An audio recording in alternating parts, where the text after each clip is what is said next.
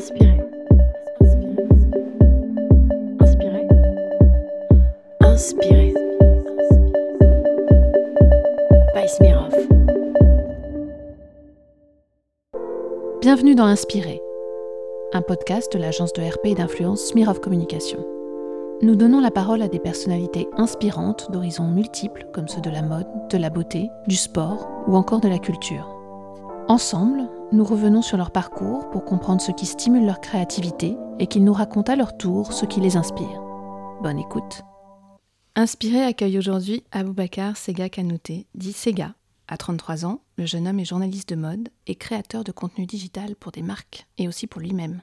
Sur son compte Instagram, il s'impose par son allure singulière, mix de références multiples, de sap, de streetwear, mais aussi de lignées purées piquées aux créateurs comme Yoji Yamamoto ou Reka Wakubo de Comme des garçons. Il est le genre d'homme à porter les boots stabby de Martin Margiela, avec la découpe au milieu pour les orteils, ou la jupe longue, large et évasée, ou encore à oser l'accumulation, cette allure qui superpose les pièces et donne un millefeuille graphique et coloré. Stylistiquement, Sega n'a peur de rien. Normal, la fringue, c'est son moyen d'expression et son métier. Pourtant, il aurait très bien pu ne pas en être ainsi. Figurez-vous que plus jeune, Sega se destinait au métier de documentaliste. Alors Sega, on se réveille un jour et on se dit je veux être journaliste de mode Pas du tout. Ah. Je me suis surtout réveillé un jour et je me suis dit euh, voilà, qu'est-ce qui m'anime aujourd'hui Qu'est-ce que tu ferais si tu avais la possibilité de? J'ai commencé à parler de mode et puis je trouve que ça intéressait des gens. Aussi facilement que ça. Bah ouais, c'est c'est une passion avant tout, on va dire ça comme ça. La vie est si bien faite que quand on fait les choses de manière un peu passionnée et excessive, comme j'ai l'habitude de les faire, ben on entraîne des gens avec soi. Après, les choses se goupillent pour que certaines gens prennent un peu plus d'importance dans sa vie et, et vous poussent à aller encore un peu plus loin. Parce que c'est un peu ça l'histoire de ma vie. À chaque fois, j'ai croisé des personnes qui m'ont poussé à toujours faire un petit peu plus. Et j'ai juste euh, su euh, percevoir les signes et euh, aller dans la bonne direction. Alors à t'entendre, ça a l'air d'être d'une simplicité folle presque. Peut-être que tu peux rentrer un petit peu dans le détail et euh, nous dire peut-être quelle est la, la rencontre qui a un peu tout déclenché. Au sujet de la mode ou pour tout? En fait, ce qu'il y a de paradoxal, c'est qu'aujourd'hui, je fais de- du journalisme mode, mais je m'étais jamais destiné à faire ça en premier. Mais bosser dans la mode ou en tout cas parler de mode, est-ce que c'est quelque chose que tu as toujours eu en toi? Parler, surtout, Ah, je dirais. parler de tout. C'est ça. Ouais. Le- la, la blague même entre, entre amis, c'est qu'on m'appelle le grand bavardeur. Mhm. Parce que je peux passer des journées à parler de tout et de rien. On va dire qu'au départ, moi, ce que je voulais faire, c'était raconter des histoires. Le seul point, le seul idéal que j'avais, moi, quand je- on m'a demandé ou on te pose les premières questions au collège de qu'est-ce que tu veux faire quand tu seras grand. Et je savais pas euh, qu'on pouvait raconter des choses après sur une passion. Mhm. Et du coup, il se trouve que cette passion, euh, c'est la mode. Et le déclic véritable, ça a été, euh, je dirais, en cours de cinquième. C'était Madame Dubois. C'était ma prof de français. nom Ah, je me rappelle de tous les noms. C'était Madame Dubois qui, pendant les cours de français, euh, avait euh, compris que j'étais bon en tout ce qui était dictée rédaction. Et du coup, m'a poussé à, explorer ce sens-là. Et puis, j'ai commencé là à lire, à me renseigner, à explorer et surtout à faire travailler mon imaginaire et ma créativité. Et ça, c'est un truc que j'ai euh, conservé depuis. Et à chaque fois, ben, j'ai croisé un professeur qui m'a dit va plus loin, va plus loin, va plus loin. Et jusqu'à aujourd'hui, à 33 ans, où je suis allé aussi loin que j'ai pu dans, dans la manière de raconter des histoires, dans un premier temps, d'un point de vue un peu classique, puisque j'étais journaliste dans les chaînes Tout Info au départ. Et après, quand j'ai essoré euh, la thématique et le sujet, ben, j'ai raconté des histoires, mais avec ma passion, du coup, le vêtement. Alors, je l'ai dit, étais document... enfin, tu te destinais au métier de documentaliste. Comment comment t'as fait euh, ce shift? Comment t'en es arrivé à, à te retrouver à la télé? Ben, ma passion première, au départ, l'une de mes passions, parce que j'en ai plusieurs, c'était euh, l'histoire. Mhm. J'ai toujours eu un truc euh, très fort avec la curiosité, parce que j'aime bien apprendre des choses.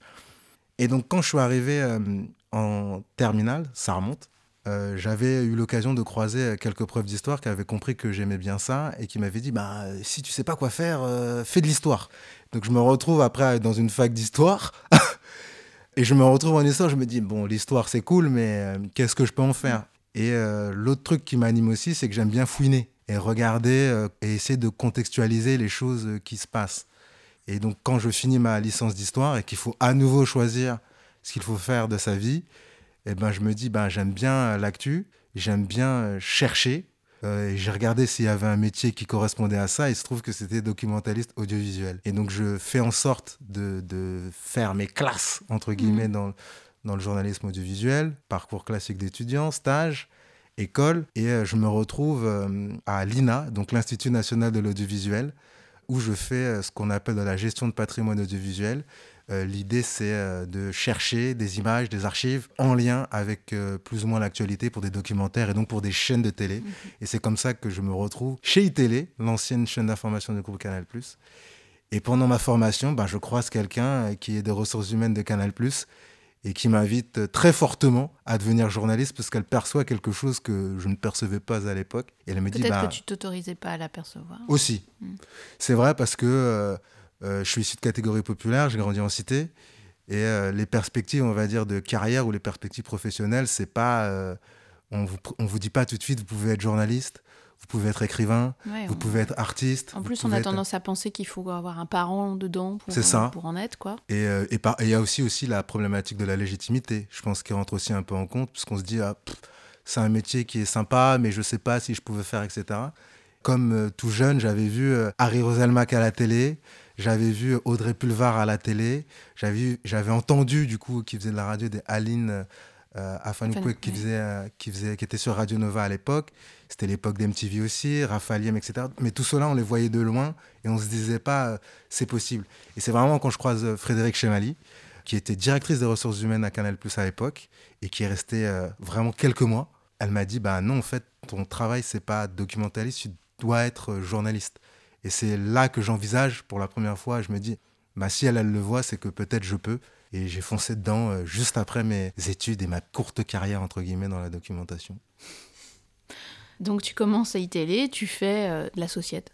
C'est ça, je commence euh, documentaliste et donc après je commence à ITélé en tant que journaliste. Il se passe évidemment 2-3 ans, on fait des petites ellipses. Et quand je commence journaliste, je suis géré. Donc c'est drôle parce que dans tous les métiers que j'ai faits, j'ai jamais commencé par le métier en tant que tel. J'ai toujours eu des étapes qui m'ont permis un peu de desserrer, entre guillemets, par rapport au métier que je faisais euh, précisément à un moment T. Exemple, j'étais journaliste, mais avant d'être journaliste, j'étais documentaliste. Mm. Et ça a été très utile puisque ça m'a permis très tôt et euh, surtout d'aiguiser ma, mon envie de toujours contextualiser euh, les choses qui se passaient. Donc là, c'était dans l'info. Et donc j'arrive journaliste et je suis géri. Et donc je suis pas tout de suite rédacteur, et du coup, avant de, de penser. peut expliquer ce que c'est. Le GRI, c'est le journaliste reporter d'image. Donc, imaginez l'homme tronc qui parle avec son micro. Et eh ben, le gars qui le filme, c'est le GRI. Hmm. Ou le gars qui. C'est le gars à la caméra. C'est ça, c'est le gars à la caméra. Et donc, euh, avant même de faire ça, je construisais entre guillemets les sujets, mais toujours en faisant fonctionner un petit peu mon imagination. Il fallait que je puisse donner corps à ça, mais avec l'image. Et donc, je commence GRI. Et donc, toujours dans cette volonté, de cette envie de raconter des histoires, bah, je me dis, bah, j'aime bien raconter des histoires avec des images, mais maintenant, euh, je suis frustré, j'ai envie de me raconter mes histoires jusqu'au bout, quoi. Et donc, je commence à faire du montage pour monter mes images dans le bon sens et me faire mes petits films, ce qu'on appelle des reportages dans le jargon. Et donc, après, j'ai ça, j'ai maîtrisé. Je me suis dit, bah, il faut que j'aille encore un peu plus loin et je vais être rédacteur. Et donc, j'ai commencé à écrire mes premiers papiers euh, comme ça. Et donc, je fais ça dans, dans ce sens-là. Et et de la même manière, je croise des gens qui n'arrêtent pas de me dire Mais tu devrais faire de l'antenne, tu as un truc pour euh, raconter les choses, etc. Et je finis par me retrouver de temps en temps avec un micro et à devenir l'homme tronc. Donc ça s'est fait un peu progressivement comme ça sur plusieurs mois, années, évidemment. On va dire que la facilité que j'ai est l'une des. C'est peut-être l'une des rares qualités que j'ai su déceler assez vite, c'est que j'ai pas peur de tester. Hmm. Donc euh, je sais pas, parfois, même souvent, et, euh, mais j'ai pas peur d'essayer et de me dire ben, ça me va ou ça me va pas et voire de changer de fusil d'épaule euh, si vraiment ça me correspond pas. Et c'est un peu ça, un peu le, le fil conducteur de toute ma carrière. Je suis courte carrière parce que je suis quand même très très jeune. Donc on l'a compris, ton truc c'est raconter des histoires. Euh, tu as fini par le faire avec des images. Et, et, comment tu fais la bascule sur la mode? Parce que la mode c'est quand même un univers assez fermé. Hein. On, est, ouais, c'est vrai. C'est vrai, c'est très fermé et surtout, euh, moi je le vivais vraiment comme une passion, quoi. Donc c'est que je travaillais dans, je faisais mes affaires là de journaliste Et euh, moi, la mode, c'était un truc dont je m'informais dans mon petit coin, euh, comme certains adorent lire.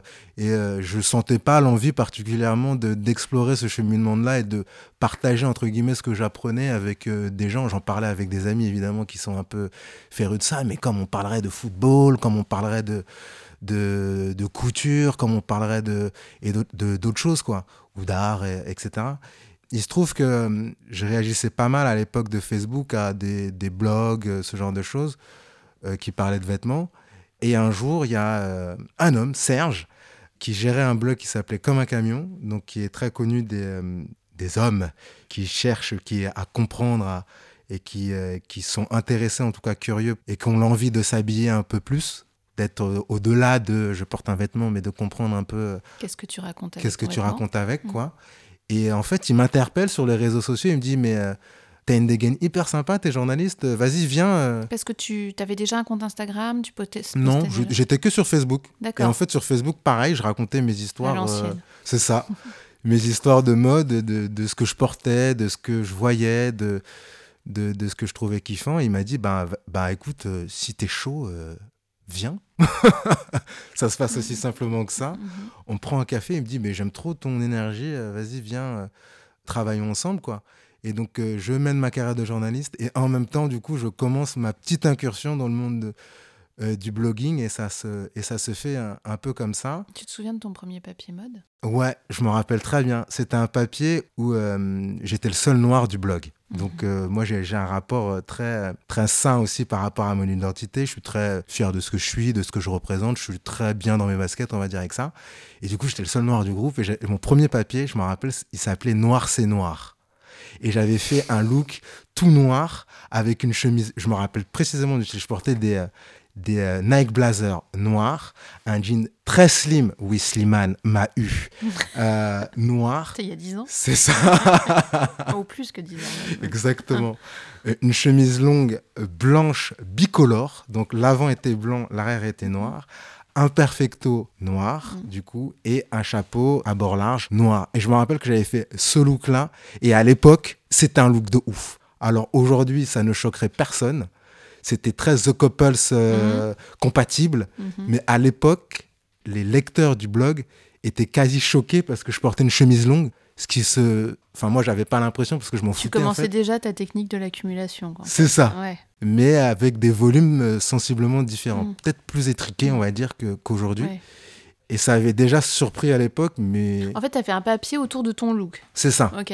Et l'idée, c'était, euh, c'est toujours un peu ce que je fais aujourd'hui, hein, c'est de d'expliquer aux gens euh, comment s'approprier la voilà, silhouette. comment s'approprier une silhouette et ben, quand tu aurais pu prendre un jean droit, une chemise blanche et un perfecto euh, et être assez dans la norme, ben, tu peux faire un tout petit pas de côté en, juste en prenant une chemise un peu plus longue. Après, j'avoue, j'avais pris un jean excessivement slim, c'était presque un collant, mais ce qui était aujourd'hui, ce qui indécent. faute de goût. mais à l'époque, c'était le pas de côté euh, où je, me sentais bien dans ça, donc c'est ce que j'avais fait. Et donc ça, c'était ma première, mon premier papier mode et ma première véritable incursion dans la mode. Et le, vrai shift, c'est quand euh, il y a Elodie Font, qui était la voix de Le Move à l'époque mmh. Dans le groupe Radio France, qui me contacte un jour parce que euh, elle avait eu vent de ce que j'étais, de qui j'étais avec une, euh, une prof que j'avais rencontrée pendant mon école de journalisme, parce qu'elle avait compris que j'aimais euh, que j'aimais ça. Donc tu as fait une école de journalisme Ouais, j'ai fait une école de journalisme après, euh, après mon école de documentation. c'est pour la petite ellipse qu'on a... Oui, ok. je suis passé très très vite, mais l'homme bavard doit couper dans le discours. Et donc j'avais fait une école de journalisme, en fait, juste après mon école de documentation, et j'avais croisé une intervenante qui s'appelait Elodie Vial, qui avait perçu que voilà que j'aimais que j'aimais vraiment ça le vêtement. Faut, faut juste vous imaginer que je débarquais à l'Assemblée nationale en baggy avec des euh, polos longs à carreaux euh, en converse. Ce qui, il faut l'avouer, dénote dans le cadre de l'Assemblée nationale. Et donc elle avait eu vent, Elodie Font, qui bossait à Le Move à l'époque, de ça elle m'a juste posé une question autour d'un café. Voilà, si tu avais envie de parler de quelque chose là tout de suite, qu'est-ce que tu ferais à la radio? Et je lui avais répondu, bah moi, tu me laisses parler de mode, je te raconte tout ce que tu veux sur la mode. Et elle m'a dit, bah vas-y. Génial. Et ça s'est fait comme ça. Et c'est comme ça que je rentre dans le journalisme mode. Et, et que, et que ça se poursuit jusqu'à présent. Quoi. Et tu continues tes, tes chroniques du coup euh, Les chroniques, je, je, continue moins, mais euh, je bosse toujours avec Move maintenant et je, je, participe à une émission en fait qui parle de sneakers parce que je collectionne les baskets. C'est là que je suis obligé de te demander combien tu en as. Franchement, j'ai arrêté de compter à, à 200. J'ai arrêté de compter. Parce que je me suis dit que c'était déjà déraisonnable avant, mais là, je pense que j'ai fait une sorte de trauma et j'ai mis, j'ai mis un filtre noir comme ça et je suis dedans depuis. T'es ce qu'on peut appeler une sneakerhead? Ouais, euh, sneakerhead, euh, passionné de vêtements et, et surtout ce qui est dramatique, et comme dans toutes les passions, c'est que euh, je dois être le seul, je dois faire partie de ces personnes qui achètent un pantalon mais parce qu'un bouton est intéressant quoi. Mm ou qu'achète un pantalon, mais parce que la matière est curieuse et qu'elle m'interpelle. Que je peux acheter une chemise parce que, parce que le col est, drôle. Je peux acheter euh, un t-shirt parce qu'il il a un montage particulier, quoi. Donc je vais peut-être le porter une, deux fois, mais moi je sais, entre guillemets, pourquoi je l'ai acheté. Et c'est comme ça que j'entretiens ma passion et que je soutiens aussi, parce que c'est une manière pour moi aussi de soutenir ceux qui font. Parce que moi, jusqu'à présent, bah, je ne fabrique pas, je parle de, de, mode, de vêtements. Et donc, moi, c'est une manière de voilà d'ajouter une pierre à l'édifice et de d'accompagner, entre guillemets, à mon échelle, ceux qui font, quoi. Et d'entretenir quelque part la passion.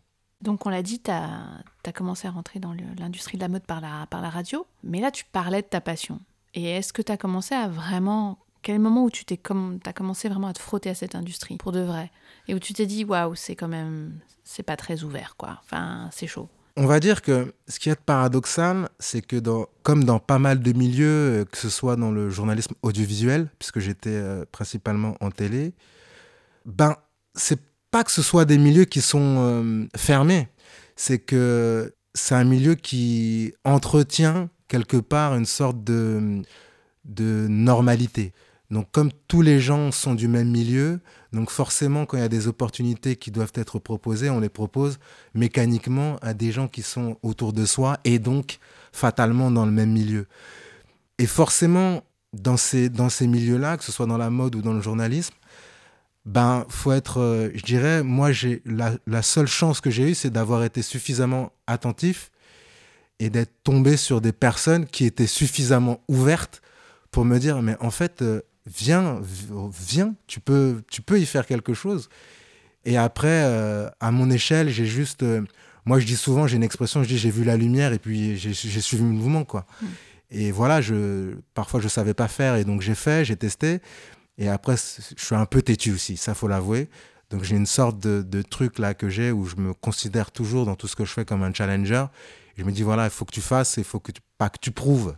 C'est vraiment intime faut que tu te prouves à toi-même que tu peux le faire. Et quand je l'ai fait presque limite, ça y est, je suis arrivé au bout de mon truc et, je change de chemin. Mm. Et donc, c'est pas un milieu particulièrement fermé. Je dirais que euh, c'est un milieu qui est pas suffisamment à l'écoute, en revanche, de ce qui se passe à l'extérieur. Et c'est ce que j'essaye de faire, moi, à mon échelle. Et c'est comme ça que, comme ça que je parle de vêtements et de mode. J'essaie d'expliquer aux gens que euh, tu considères, ou on considère aussi que c'est fermé. On considère que c'est pas possible. Il faut le dire, on va pas te laisser la place, on va pas penser à toi pour faire des choses. Si tu vois la lumière, emprunte le chemin et vas-y, fonce quoi.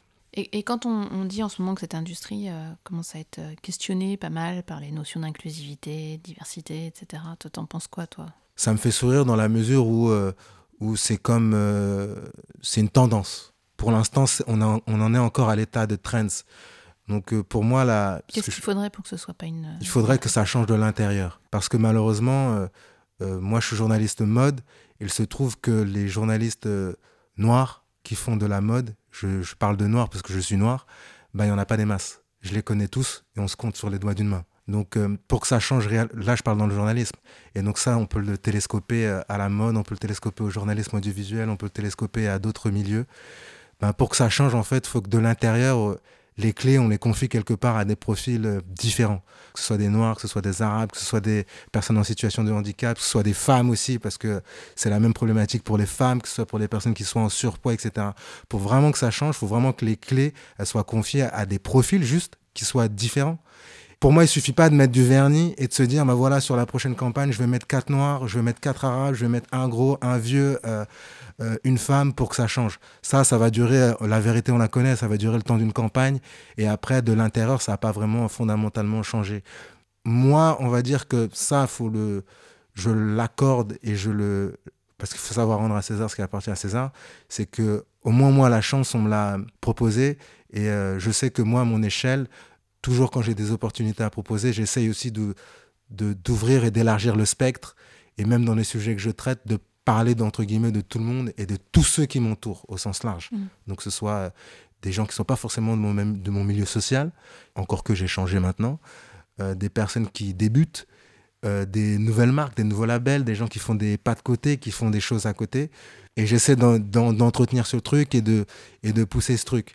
Parce que malheureusement, je pense que ce qui est dramatique dans les sociétés contemporaines, occidentales, c'est que la notion de norme et quelque chose qui, euh, qui verrouille aussi les opportunités pour certains. quoi. Parce que typiquement, moi, on, apprécie mon style, mon ton, euh, ce que je raconte, mais euh, étonnamment, des profils comme le mien, il n'y en a pas dans, dans, dans, le milieu dans lequel je bosse. quoi. J'ai presque envie de dire, ouvrez-vous un peu plus, soyez un peu plus à l'écoute, et, et parfois proposer des opportunités à des gens qui ne savent pas faire.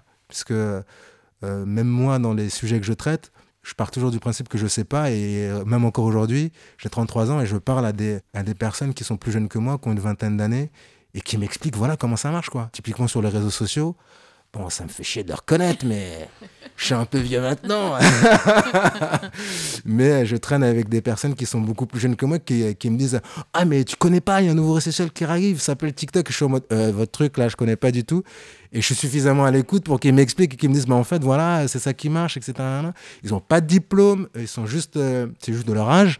Et moi, je suis juste un peu attentif et curieux. Donc, je découvre. Et voilà, je ne suis pas snob par rapport que ce soit au sujet et par rapport aussi aux gens qui m'entourent, parce que pour moi, un couturier, il est aussi important qu'un directeur artistique, il est aussi important qu'un ami qui n'est pas du tout dans le domaine. Et surtout, fondamentalement, tous les avis, entre guillemets, se, se valent, pour moi en tout cas. Mm. Donc soyez open, les gars. Merci.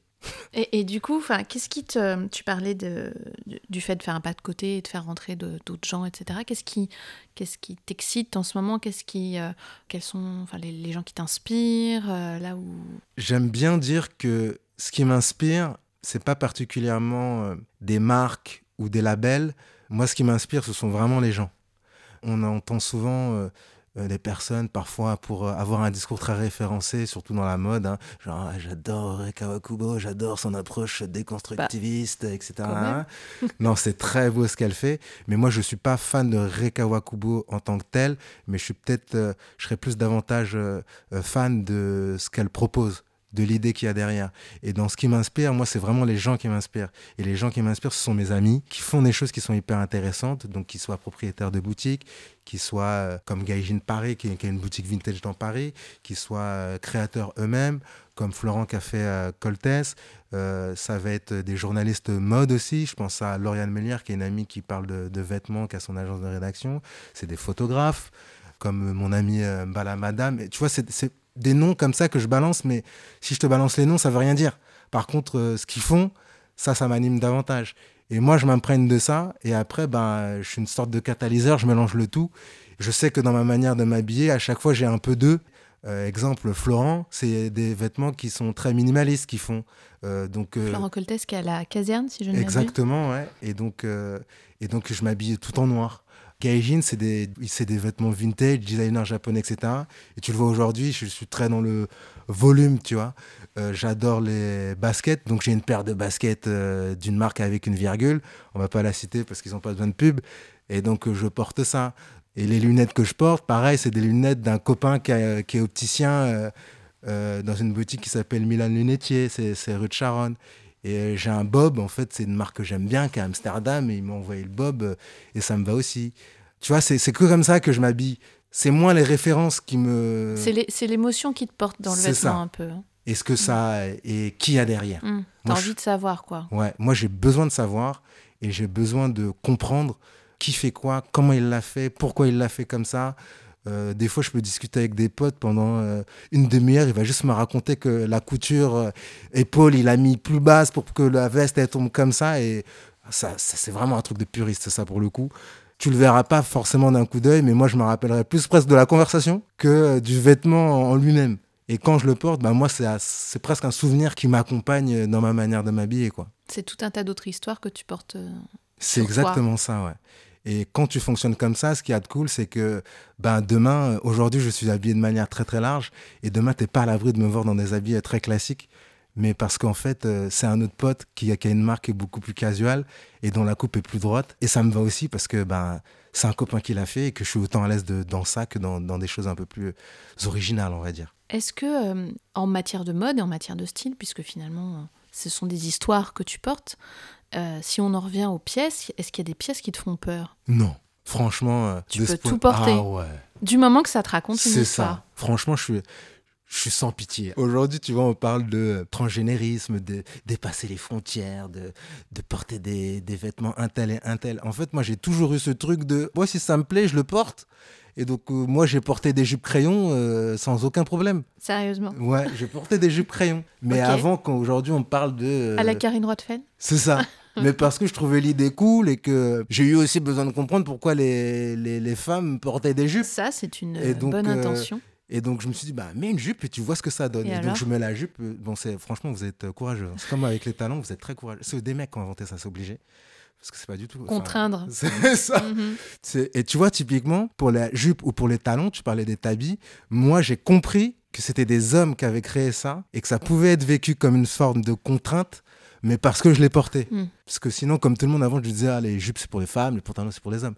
Mais quand tu portes une jupe, tu fais, c'est plus que ça. Ouais. Et moi, j'ai aussi ce besoin aussi, je pense que c'est viscéral de d'explorer, euh, de tester et, et de pas être, entre guillemets, dans la norme. Donc c'est sinon d'être euh, bord cadre, de- d'être hors du cadre. Et donc de toujours avoir un pas de côté. Ça m'intéresse pas d'être perçu comme tout le monde. Même quand, euh, tu vois, on me dit t'es euh, créateur de contenu digital, j'aime bien dire non, c'est pas mon taf. Quand on me dit t'es journaliste euh, mode, je dis bah non, Alors, il faudrait que je revoie toute l'introduction euh, que j'ai faite non, sur toi. Non, c'est cool. parce que je fais plein de choses. Oui. Donc c'est normal. Moi, J'aurais me dû décrire ton style, en fait. Et puis après. c'est ça. On va dire que fondamentalement, je suis juste un mec qui adore parler de vêtements. On peut faire plusieurs choses avec ça. Je- J'ai fait du journalisme parce que ben, c'était ma manière et c'était le meilleur médium pour raconter ce que je faisais autour du vêtement. J'ai fait du contenu digital parce que c'était un autre moyen de m'exprimer sur le sujet. Parfois, je suis amené à être modèle parce que c'est une autre manière de s'exprimer sur le sujet finalement.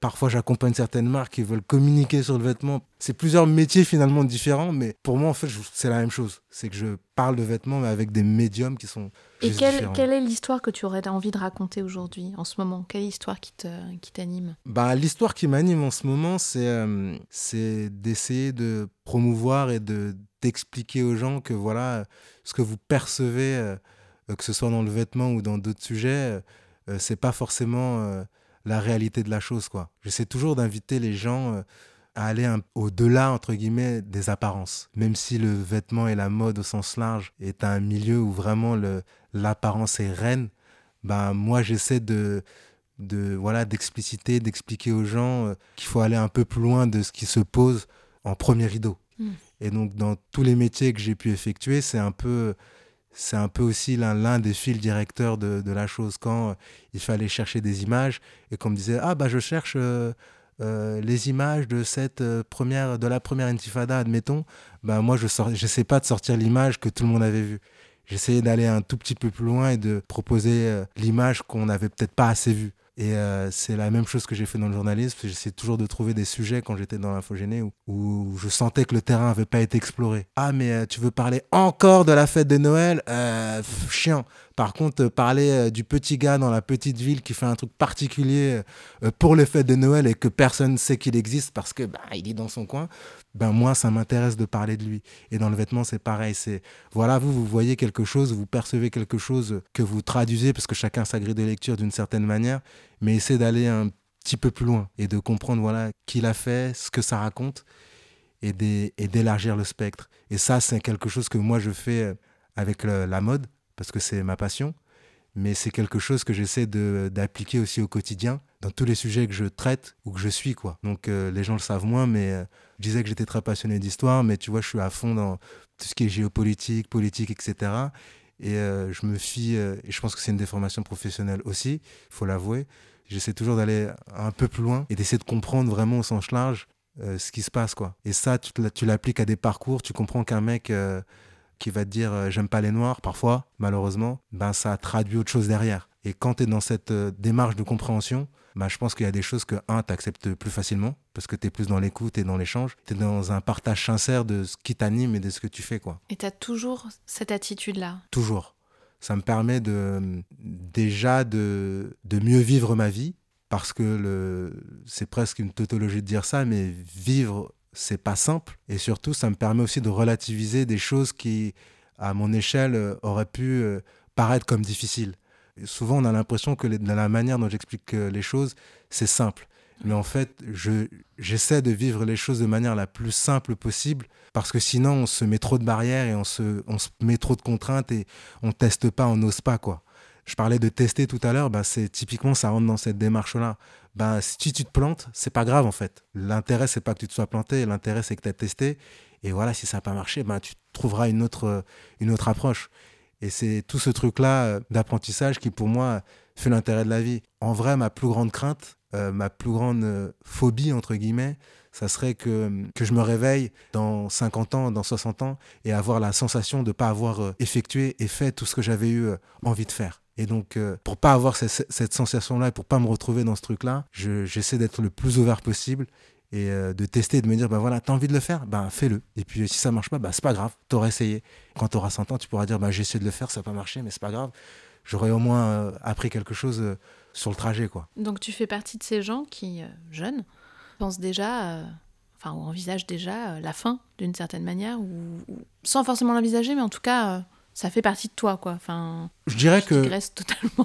J'envisage, euh, j'envisage pas la fin, mais pour moi, euh, la vie vaut la peine d'être vécue si on la partage.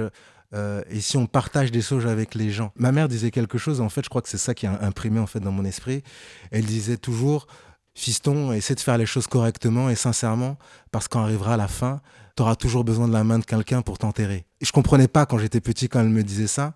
Et ça, c'est vraiment le truc qui m'anime dans tout ce que je fais. Et c'est pour ça que je me dis toujours, voilà, fais les choses pour qu'à la fin, ben, que quelqu'un puisse euh, t'aider ou te rendre l'appareil un jour où tu seras euh, au plus bas, quoi. Et ça, ça va aussi dans le sens de, de ma carrière, entre guillemets, professionnelle. C'est que j'ai toujours essayé de faire les choses sincèrement, parfois de manière impulsive, parfois de manière euh, presque en ayant en faisant fi de ce qui se passe autour de toutes les contraintes business, commerciales, etc. Mm. Et j'essaie vraiment de partager les choses. Et, euh, et ça, je pense que on, finalement, ces les opportunités, on me les a proposées parce que euh, les gens ont senti ça, je crois. Ils se sont dit, voilà, le mec, il est sincère dans sa démarche, il essaie d'être authentique dans ce qu'il fait, ça peut valoir le coup de lui proposer quelque chose. Et donc, ce qu'on m'a donné, c'est ce que j'essaye aussi de rendre et de partager euh, à mon échelle pour que si jamais je disparais, ça va finir par arriver, qu'on puisse se dire au moins, au moins ce gars, il a essayé de faire des choses cool. Et ça, ça franchement, ce serait une grande victoire. Je pense qu'on va s'arrêter là. Bah écoute, c'est pas mal, je trouve. Merci. Merci à toi. Merci d'avoir écouté Inspiré. Si vous avez aimé ce podcast, n'hésitez pas à le liker sur les réseaux sociaux et aussi à le partager. Ça nous aiderait beaucoup.